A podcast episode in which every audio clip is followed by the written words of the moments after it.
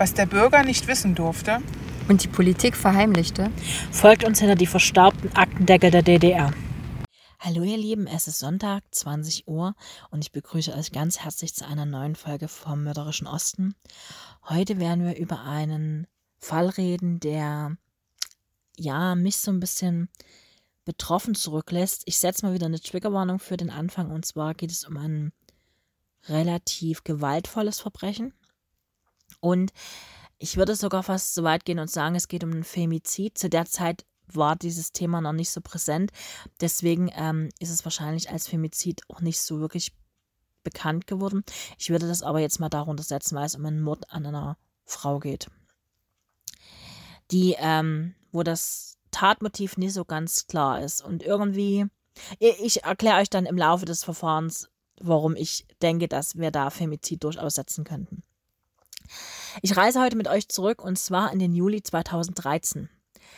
Es ist ein sehr heißer Sommer. Also nicht so diese, diese äh, Wackelsommer, die wir jetzt haben, sondern es ist ein sehr heißer Sommer. Es ist nur früh und abends so ein bisschen aushaltbar und wir sind im Juli. Und es ist noch relativ früh am Tag, denn auf den Wiesen glänzt noch der Tau, als Annalena sich auf den Weg macht, um einfach eine Runde joggen zu gehen. Es ist so gegen 6 Uhr morgens, es ist an einem Sonntag. Und kurz nach Sonnenaufgang hat Annalena das Haus ihrer Eltern am Stadtrand von Lübeck verlassen, um joggen zu gehen. Die äh, junge Frau ist nur zu Besuch zu Hause. Ihr Ehemann und ihr Sohn schlafen noch zum Zeitpunkt bei, die, bei der Familie zu Hause. Sie machen nur Urlaub in der norddeutschen Heimat von Annalena. Die Joggingstrecke, die die 29-Jährige nehmen wird, geht durch die Parlinger Heide. Die Parlinger Heide ist früher niemals Land gewesen, also es war Sperrgebiet an der innerdeutschen Grenze. Heute ist diese Ecke, sage ich mal, für Touristen und auch für Lübecker äh, relativ bekannt und beliebt, weil der Kolonenweg der DDR-Grenzer ist nicht nur eine beliebte Joggingstrecke, sondern auch eine beliebte Spazierecke für alle, die praktisch zwischen den Bundesländern Schleswig-Holstein und Mecklenburg-Vorpommern spazieren oder joggen gehen wollen. Auch Annalena mag die wilde Natur, die am ehemaligen Todesstreifen wächst. Sie läuft diese Strecke, sie kennt diese Strecke, sie liebt auch diese Strecke sehr. Vermutlich hat sie Musik über Kopfhörer in den Ohren wie es schon oft der Fall war und wie es Nachbarn später auch berichten werden. Zu der Zeit, als Annalena sich da auf den Weg macht, ist sie, wie gesagt, zu Besuch bei ihren Eltern. Sie hat einen italienischen Mann, den Matteo, und einen zweijährigen Sohn. Und sie bereiten sich gerade vor, dass die Familie von der Toskana, in der sie zu der Zeit gelebt hat, eigentlich in die Schweiz ziehen will. Denn ähm, Matteo, der Mann von Annalena, hat einen neuen Job in der Schweiz gefunden als Ingenieur. Und auch die gelernte Physiotherapeutin hat sich schon praktisch mit der neuen Heimat der Schweiz auseinandergesetzt. Und sie wollen aber erstmal noch Urlaub bei den Eltern in Lübeck machen, wo Annalena herkommt, was ihre Heimat ist. Sie hängt auch sehr an ihren Eltern. Und sie ist ungefähr einen Kilometer gelaufen von ihrem Elternhaus weg, hat ungefähr einen Kilometer zurückgelegt als sich ihr Leben schlagartig ändern wird, denn sie wird Opfer eines sehr, sehr schrecklichen Verbrechens. Kurze Zeit später wird sie einen Jogger finden, blutüberströmt, an einem Waldweg. Und der Jogger hat kein Handy dabei. Das ist also nicht so wie heute, dass jeder irgendwie sein Handy einstecken hat, sondern er hat einfach kein Handy dabei. Und er läuft weiter und in der Zwischenzeit ist aber schon aufgefallen, Annalena ist irgendwie nicht zurückgekommen. Der Vater von Annalena hat sich schon auf die Suche gemacht, weil er ja wusste ungefähr, wo seine Tochter lang joggt und trifft auf diesen Jogger, der Annalena gefunden hat. Und folgt ihm und findet dann seine Tochter blutüberströmt im Sand liegen. Ein schreckliches Bild. Und die Polizei wird später feststellen, dass Annalena durch Messerstiche im Hals gestorben ist. Und es löst ein riesen Medienspektakel aus, diese Geschichte. Zuerst mal ist gar nicht so klar, wie es überhaupt zu der ganzen Szenerie gekommen ist. Man löst zunächst einen Zeugenaufruf aus, weil man einfach nicht so richtig weiß, wie der Zusammenhang ist. Also man findet im Umfeld von Annalena keinen Anhaltspunkt. Und so wird rausgegeben, dass Annalena an dem besagten Tag, an diesem Sonntag, eine Hose mit blauen Streifen auf beiden Seiten angehabt hat, die unten, ein, die unten zu einem Dreieck auslaufen. Das Ganze, die Hose war ohne Markenaufdruck sowie Turnschuhe der Marke Puma in grau-weiß. Zugehörige blaufarbenes Söckchen mit türkisen Rand. Und sie hat auch ein blaues, türkisfarbenes Top angehabt. Jogger hatten die ähm, Leiche der 29-Jährigen aus Lübeck in einem Waldstück bei Herrenburg, das, das ist im Landkreis Nordwestmecklenburg gefunden.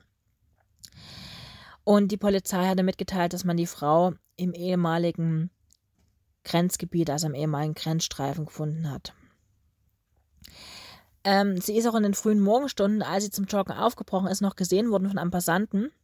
Der Passant, der praktisch dann zum Zeugen geworden ist, weil er sie früh noch gesehen hat, ist auch einer derjenigen, der dann mit als allererstes mit am Tatort war. Zuerst, wie gesagt, ist die Polizei relativ ratlos. Dann kommt aber Kommissar Zufahrt zu Hilfe, denn Kinder finden beim Spielen etwa 200 Meter vom Tatort entfernt eine Waffe und zwar ein Messer. Und dieses Messer wird daktyloskopisch untersucht und eine DNA-Spur weist dann schließlich auf Norman L. hin.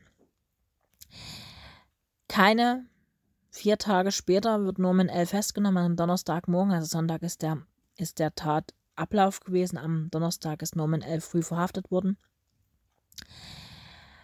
Äh, Norman L., ja, man kann sagen, ist ein Mann, der einen Lebensweg hinter sich hat, der ziemlich auffällig ist. Also es handelt sich zu der Zeit, als er festgenommen wird, um einen arbeitslosen Lageristen, einen Familienvater, der auch schon vorbestraft ist wegen eines Sexualdeliktes und deswegen auch in der Bundesdatenbank einliegt und deswegen auch relativ schnell durch seinen genetischen Fingerabdruck und seine DNA praktisch als Täter identifiziert werden kann.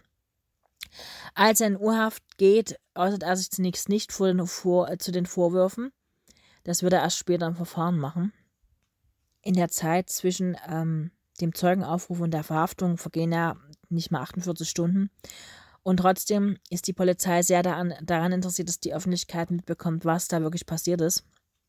Und relativ schnell gibt die Staatsanwaltschaft raus, dass es eine massive Gewaltentwirkung im Bereich des Halses gab.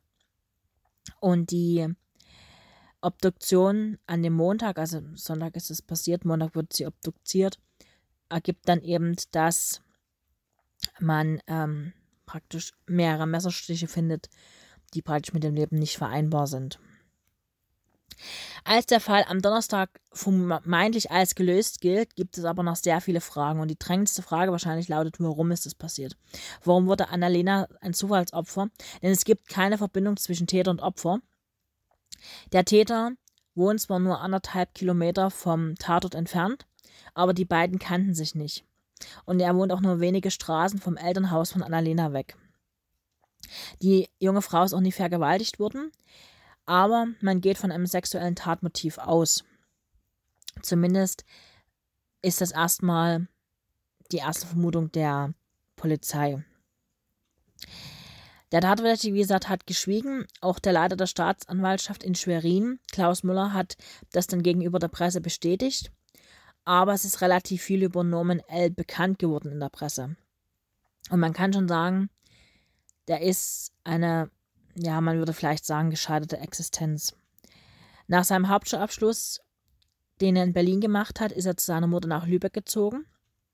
Dort hat er vier Kinder gezeugt, hat geheiratet, ist wieder geschieden worden, hat im Lager gearbeitet, ist aber arbeitslos im Moment, lebt zu dem Zeitpunkt von Hartz IV und erfüllt die Tage damit, dass er Ausflüge in die umliegenden Kneipen unternimmt. Also es ist, ja, sagen wir mal, man würde jetzt nicht unbedingt sagen, das ist jetzt ein erfüllter Lebensweg. Ganz schlimm ist, dass es ja Vorstrafen von Norman L. gibt. Und zwar aus dem Jahr 1987 wurde er wegen gefährlicher Körperverletzung verurteilt. Und zwei Jahre später hat er in Lübeck eine 19-Jährige attackiert und ist dann zu zwei Jahren und neun Monaten. Haft verurteilt worden wegen versuchter Vergewaltigung, die er auch komplett abgesessen hat. laut Aussage der Ermittler erinnert das Vorgehen von damals, also von 1989, sehr an das aktuelle Verbrechen an, an Annalena. Der Täter sprang damals sein Opfer von hinten an, würgte es, zog es mit Gewalt auf ein Feld. Und genauso soll es wohl auch bei Annalena gewesen sein, aber Annalena soll sich wohl sehr stark gewehrt haben. Und als die Beamten in seiner 46 Quadratmeter großen Hochparterre-Wohnung ankommen und sie durchsuchen, finden sie auch sehr viele Beweise und Spuren, die dann ausgewertet werden müssen. Unter anderem auch ein Messerblock in der Küche, aus dem vermutlich, später im Prozess wird es dann belegt, das Messer stammt, mit dem Annalena umgebracht ist, äh, umgebracht worden ist. Und ähm, der Rostocker Polizeipräsident Thomas Laum hat damals in dem Fall gesagt, er hat eine ihm unbekannte Frau überfallen und die versuchte Vergewaltigung wurde damals 1989 nur unterbrochen, weil sich Passanten genähert haben und Norman L. dadurch geflüchtet ist. Und er kannte ja auch Annalena nicht. Und es wird auch bis zum Ende des Prozesses nicht wirklich rauskommen, warum er sie wirklich umgebracht hat. Ich werde euch dann im Prozess später was dazu sagen, was er dazu gesagt hat. Was aber feststeht, ist, dass die Annalena sich sehr, sehr heftig gewehrt haben muss. Es gibt starke Kampfspuren im Sand.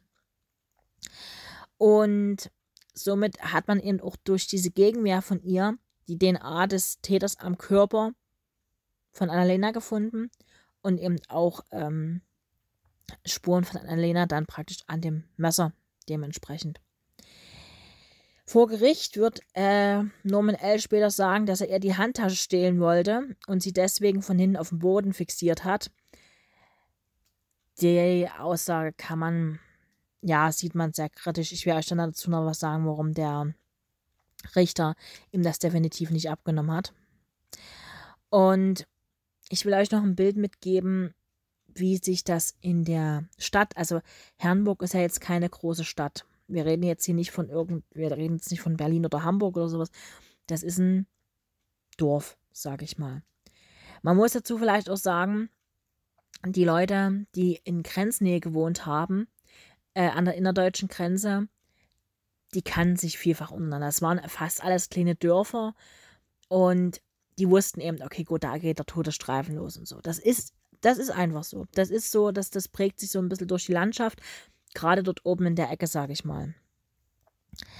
Und ähm, die Angehörigen von Annalena und auch viele Bekannte und äh, Freunde haben an dem Tatort dann Blumen hingestellt. Es gab ein, ein, ein ich habe ein Bild gesehen, wo sie ein Schild gemalt haben mit der Frage, warum, die wirklich über diesem ganzen Geschehen schwebt. Und ich habe euch ja gesagt, sie lebte in der Toskana. Und in der Toskana haben sie auch in einem relativ kleinen Dorf gelebt, 7000 Einwohner, und zwar in San Vincenzo. Dort haben, Matteo und Annalena auch geheiratet.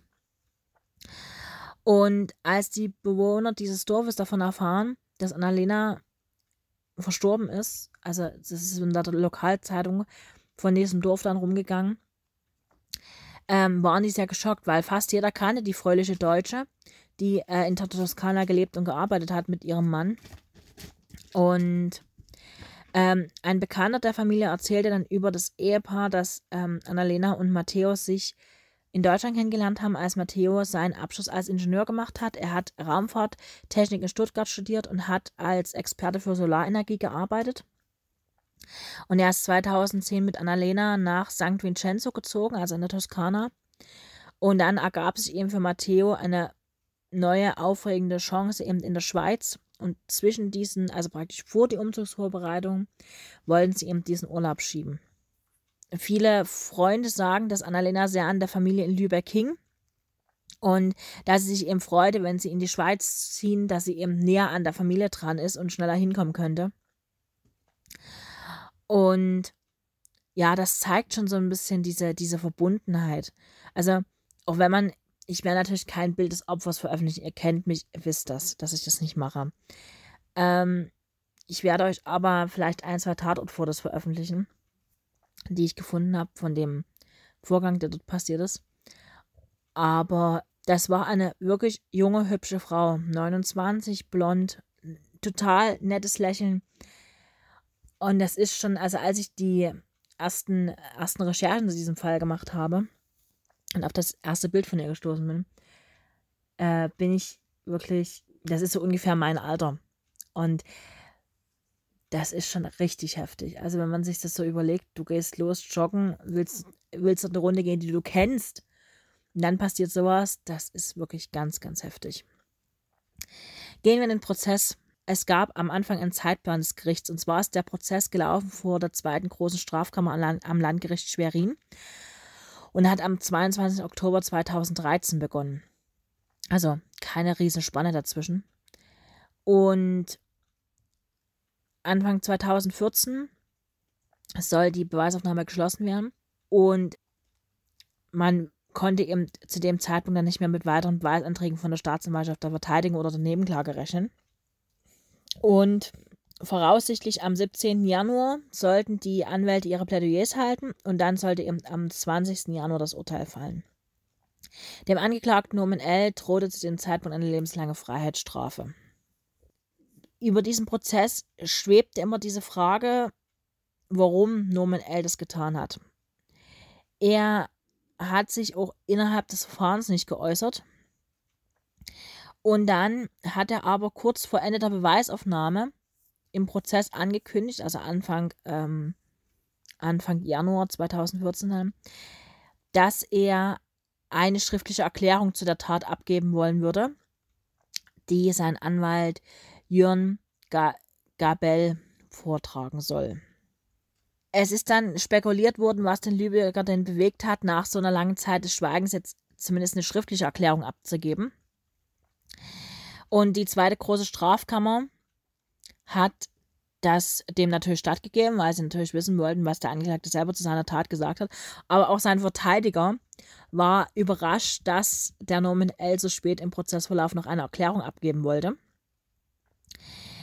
Und in der Erklärung wird dann eben diese, diese äh, Aussage stehen, er wollte eben die Handtasche stehlen und ähm, hätte sie deswegen auf dem Boden fixiert. Im Vorfeld des Verfahrens muss man aber sagen, man könnte auch vermuten, dass äh, Norman L. mit sich selber mal konfrontiert worden ist. Es gab nämlich ein psychologisches Gutachten. Dafür hat man die Forensikerin Dr. Raffaela Batkestin Jossa rangezogen, die sich wirklich im Detail mit Norman L. auseinandergesetzt hat. Und sie hat in ihrem, in ihrem Gutachten eben darauf hingewiesen, dass er eben, also ich zitiere jetzt mal einen Teil aus dem Gutachten. Norman L. wuchs als jüngstes Kind von fünf Kindern in Berlin auf, erlebte die Trennung seiner Eltern, zog mit 15 Jahren nach Lübeck, litt sehr unter dem Tod seiner Mutter, die er mit 16 durch einen Schlaganfall verloren hatte. Das hat ihn aus der Bahn geworfen und habe ihn entwurzelt, berichtet die Psychologin, die die Gespräche mit Norman L. in der Justiz Justizvollzugsanstalt Bützow geführt hat. Prügeleien und Schuleschwänzen wäre an der Tagesordnung in der Zeit gewesen. Nach dem Wehrdienst übernahm er Gelegenheitsjobs, unter anderem auch als Wachmann in einem Bordell.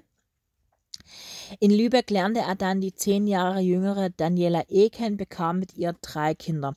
Das ist immer ein bisschen unterschiedlich. Es wird einmal von vier Kindern und einmal von drei Kindern gesprochen. Ich kann euch das nicht genau sagen, da gibt es unterschiedliche Angaben.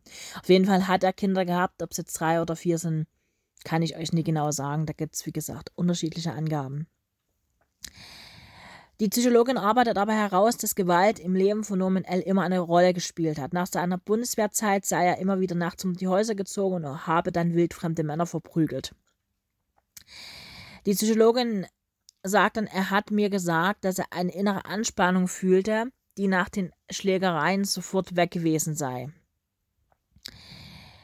In den in der Zeit, also 1987 und 1989, wird Norman L. wegen zweier Angriffe auf Frauen verurteilt. Im zweiten Fall ist es eine versuchte Vergewaltigung, was Norman L. allerdings bestreitet, er habe das Opfer nur berauben wollen. Das ist wieder das Gleiche, was wir dann auch bei Annalena sehen, dass er eben erzählt, er wollte sie nur berauben. Und natürlich wird die Psychologin auch gefragt, wie hoch die Rückfallwahrscheinlichkeit ist. Und die gibt sie an, mit einer sehr hohen Wahrscheinlichkeit würde Norman L. auch in Zukunft schwere Gewalttaten begehen, weil sie dem zu dem Zeitpunkt 46-Jährigen eine Persönlichkeitsstörung attestiert. Er habe große Probleme im Umgang mit anderen Menschen. Die einzigen, zu denen er wirklich eine enge Beziehung hat, wären seine Kinder. Aber Hinweise darauf, dass er in sexuellen Beziehungen zu Gewalt neigt oder abartige Fantasien hegt, würden sich aus dem Gutachten nicht ergeben. Natürlich wird die Psychologin auch gefragt, ob sich Norman L. ihr gegenüber zu dem konkreten Tatvorwurf geäußert hat. Das hat er natürlich nicht, das wollte er auch nicht. Die Psychologin hat Norman L. jedoch gefragt, wie er darüber denkt, dass Annalena selber Mama war und eben die Familie auch mit dem Verlust umgehen müsste. Und daraufhin wird dann die Psychologin zitiert, darüber denke er nicht nach, das lasse er nicht an sich ran, hat er zu ihr gesagt.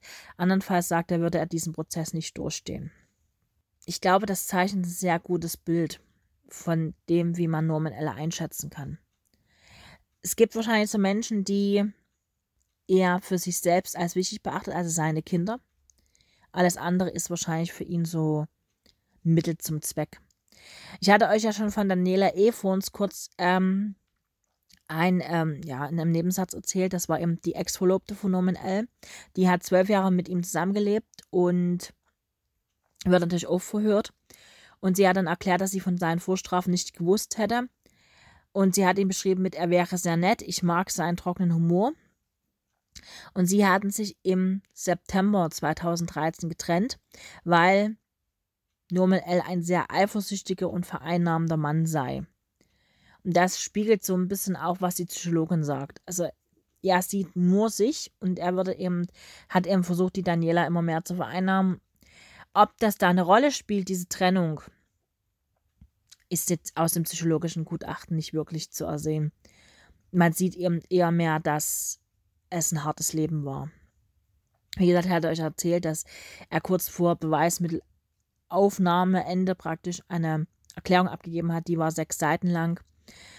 Und nach seiner eigenen Darstellung würde es sich um einen Unfall handeln. Er habe eben die Frau angegriffen, um ihr die Handtasche zu entwenden, wollte sie aber dabei nicht töten.